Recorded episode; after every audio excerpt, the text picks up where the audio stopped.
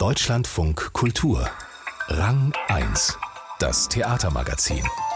Mit André Mumott es ist wieder soweit. Gestern hat die Jury des Theatertreffens die zehn bemerkenswerten Inszenierungen des vergangenen Bühnenjahrs bekannt gegeben und die neue Leiterin des Festivals hat sich offiziell vorgestellt. Heute ist Nora Hertlein-Hall bei Rang 1 zu Gast und erzählt uns, was sie plant für das krisengeschüttelte Theatergroßereignis in der Hauptstadt.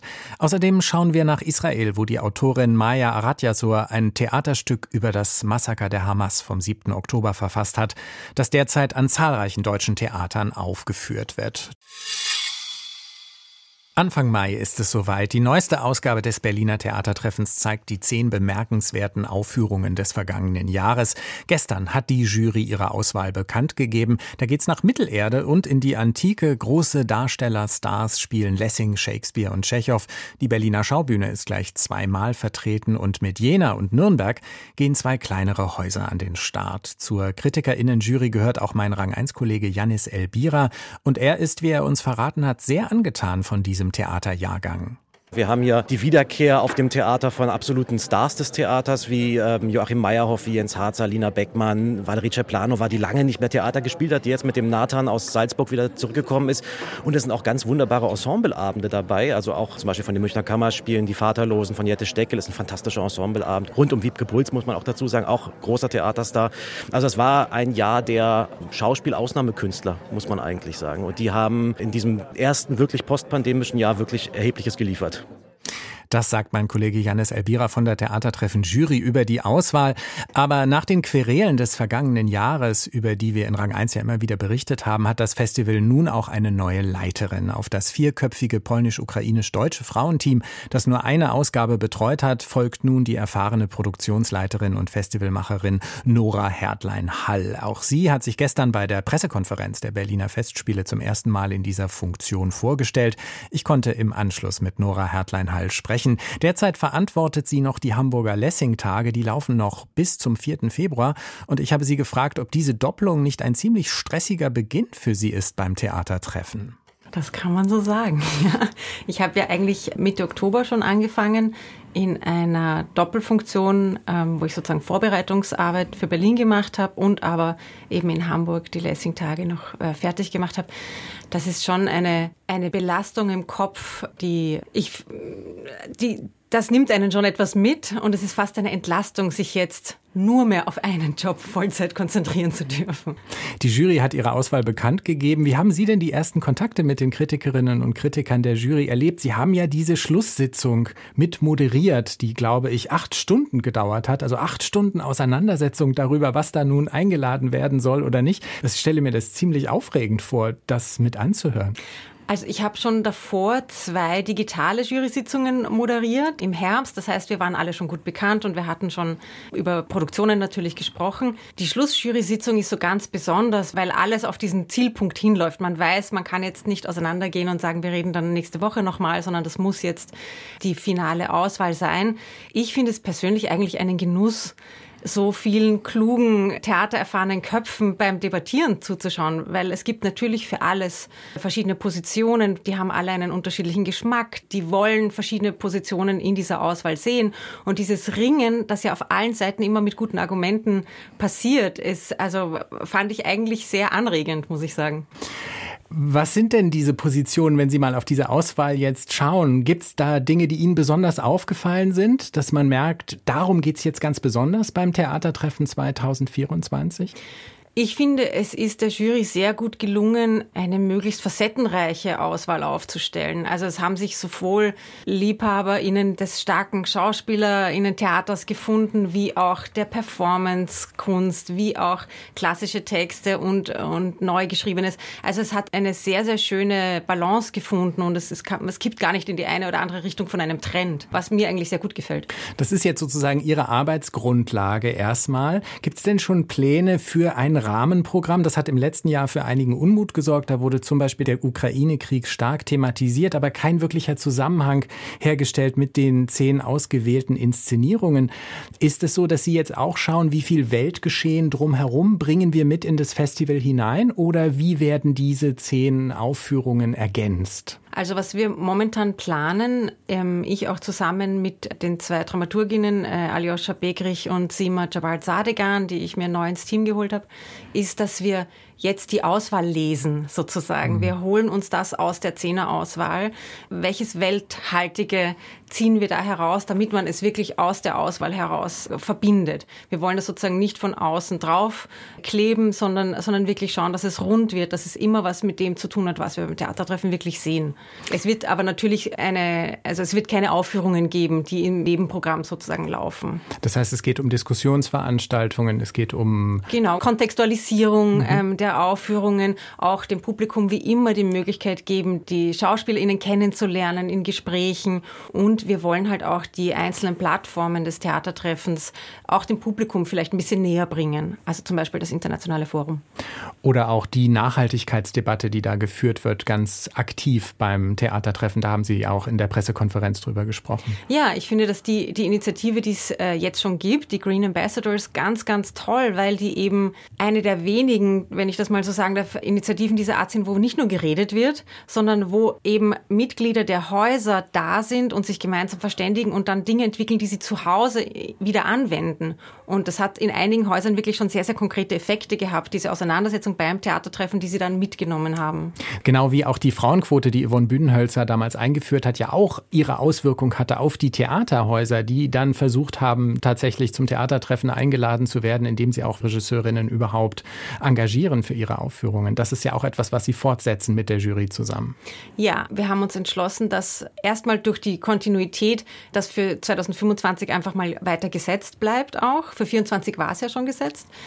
Und wir möchten uns aber schon auch damit auseinandersetzen, was diese Quote bewirkt hat und was da die Effekte waren, um daran auch äh, weiter zu diskutieren für die Zukunft. Wie geht es überhaupt weiter? Matthias Pees, seit letztem Jahr neuer Intendant der Berliner Festspiele, hatte angekündigt, viele Innovationen einzuführen, das Theatertreffen internationaler zu machen. Einen Schwerpunkt mit Osteuropa sollte es da geben. Vielleicht sogar auf die KritikerInnen-Jury zu verzichten. Das scheint nach der lauten Kritik, die es damals dann darauf gegeben hat, erstmal ziemlich komplett vom Tisch, wie es aussieht. Aber muss sich das Festival jetzt nicht in irgendeiner Form weiterentwickeln? Wie schauen Sie auf das Theatertreffen? Ich glaube, dass das Festival auf jeden Fall sich weiterentwickeln muss. Man kann ja nicht alles machen wie vor 60 Jahren, obwohl ich eine große Liebe und einen großen Respekt zu solchen Institutionen habe. Aber jetzt für mich persönlich und für meine Arbeit müssen wir jetzt das Theatertreffen erstmal gut machen. Und dann mit der Erfahrung, es gut gemacht zu haben, gucken wir dann, okay, und wo sind jetzt die Schrauben, wo wollen wir drehen? Das ist jetzt für das Theatertreffen 2024 noch nicht so im Vordergrund für mich. Ich muss diese Erfahrung auch erstmal machen. Das heißt, die Konzentration liegt wirklich darauf, diese zehn Aufführungen zu präsentieren und mit einem Begleitprogramm zu umgeben. Das ist für Sie das Theatertreffen, diese zehn Inszenierungen.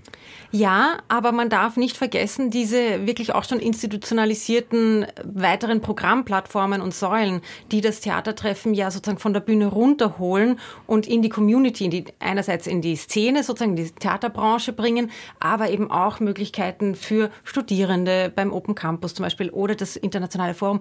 Das gerade finde ich reizvoll, dass es ja eine schon etablierte Auswahlpalette gibt an Dingen, wo sozusagen die Außenwelt teilnehmen kann an dieser Elite-Veranstaltung. Worauf freuen Sie sich jetzt besonders? Erstmal darauf, dass die Arbeit losgeht oder schon tatsächlich auf einzelne Aufführungen des Festivals? Also ich persönlich habe natürlich auch Lieblinge in der Auswahl, aber die werde ich Ihnen jetzt sicher nicht sagen. Schade eigentlich. Nein, was mich, was mich ganz besonders freut, kann man ja sagen, ist natürlich auch, dass diese Auswahl geografisch so schön verteilt ist im deutschsprachigen Raum und dass zum Beispiel eben kleinere Städte wie Nürnberg und Jena dabei sind. Das ist schon wichtig und und, und richtig, dass das beim Theatertreffen stattfindet. Aber es macht einfach auch total Spaß, jetzt endlich zu wissen, wovon wir reden. Man, man, arbeitet ja so lange im Konjunktiv. Jetzt wissen wir, was auf uns zukommt. Und wir krempeln uns jetzt richtig die Ärmel hoch und sagen, okay, das ist die Setzung. Wo packen wir was hin?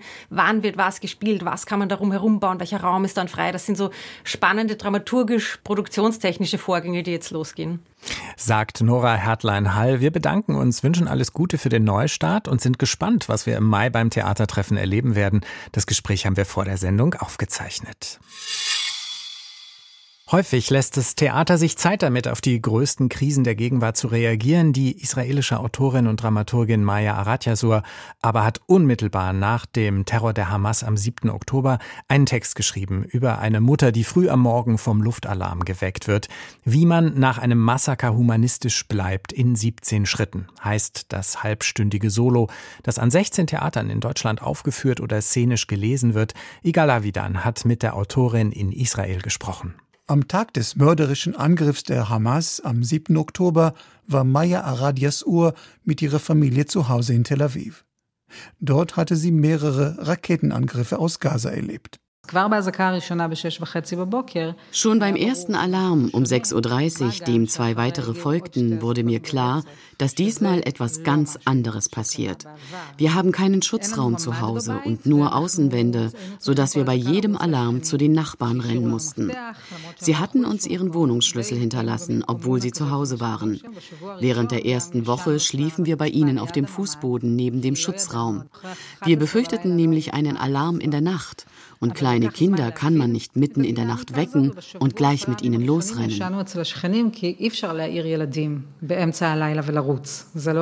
Maya Aradias Uhr ist in Deutschland mit ihren Theaterstücken Gott wartet an der Haltestelle, in der Schwebe und Bomb recht bekannt. Dennoch, kurz nach dem Massaker hatte sie große Bedenken, dass das deutsche Publikum ihre Theaterstücke missverstehen könnte. Sie überlegte sogar eine Premiere zu verschieben. Ihre Selbstzweifel warfen sie regelrecht aus der Bahn.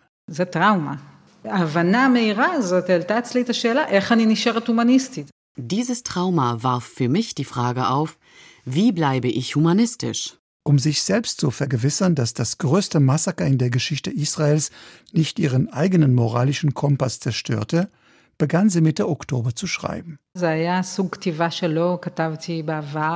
Ich habe noch nie so geschrieben aus einem konzentrierten Ausbruch, unbewusst. In nur wenigen Stunden war ich fertig. Eine Woche später machte ich die Feinabstimmung. Ein Wort hier, ein Wort da, ein Komma hier und eins da.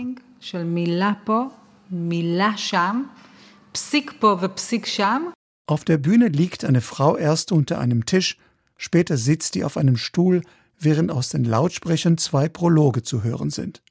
Nachdem Tisch und Stuhl flugs weggezogen werden, wedelt sie mit Händen und Beinen, fällt auf die Knie, seufzt und stöhnt nur noch, während aus dem Off die 17 kurzen Ratschläge gesprochen werden. Der letzte Satz, der als einziger mehrmals wiederholt wird, erwies sich als der schwierigste, sagt Maya Aradias Ohr. Ich habe das Stück an wenige israelische Theatermacher geschickt, die mir politisch nahestehen und die ich sehr schätze. Es war erstaunlich, dass diese liberalen und humanistischen Israelis nicht in der Lage waren, den Text zu lesen. Sie waren traumatisiert und daher nicht aufnahmefähig. 95 Prozent der Worte beziehen sich auf den Schmerz und die Angst der Israelis. Ich sage bewusst nicht jüdische, denn nicht nur Juden wurden getötet. Die wiederholte Erinnerung, dass es auch jenseits des Grenzzauns Mütter gibt, macht weniger als fünf Prozent des Textes aus. Bis heute können die meisten Israelis diesen Satz nicht ertragen. Das Stück heißt, wie man humanistisch bleibt. Wer vorher kein Humanist war, wird wohl auch jetzt keiner sein. Wie bewertet Maya Aradias Uhr ihren spontanen Text drei Monate später? Störte sie, dass er ohne zeitlichen Abstand verfasst wurde? Der fehlende Abstand bereitete mir damals große Angst. Ich fürchtete zugleich, dass es auch noch einen regionalen Krieg gegen die Hisbollah mit iranischer Beteiligung geben würde. Ich dachte, dass dieses Stück in einem solchen Fall als Zeitdokument mit einer menschlichen Botschaft von Belang bleiben würde, so wie Anne Franks Tagebuch. Aber es war mir nicht klar, ob ich auch später noch hinter dem Text stehen würde. Je länger der Krieg in Gaza andauert, sagt sie in einem Nachgespräch Ende Januar, desto relevanter scheint ihr das Stück. Universell ist es ohnehin. Die Worte Israelis oder Palästinenser kommen nicht vor. Bei einem der 17 Ratschlägen lacht das israelische Publikum aus vollem Herzen. Dieser lautet: Sprich nicht mit europäischen Humanisten. In Europa lacht das Publikum wohl wegen der Ergänzung.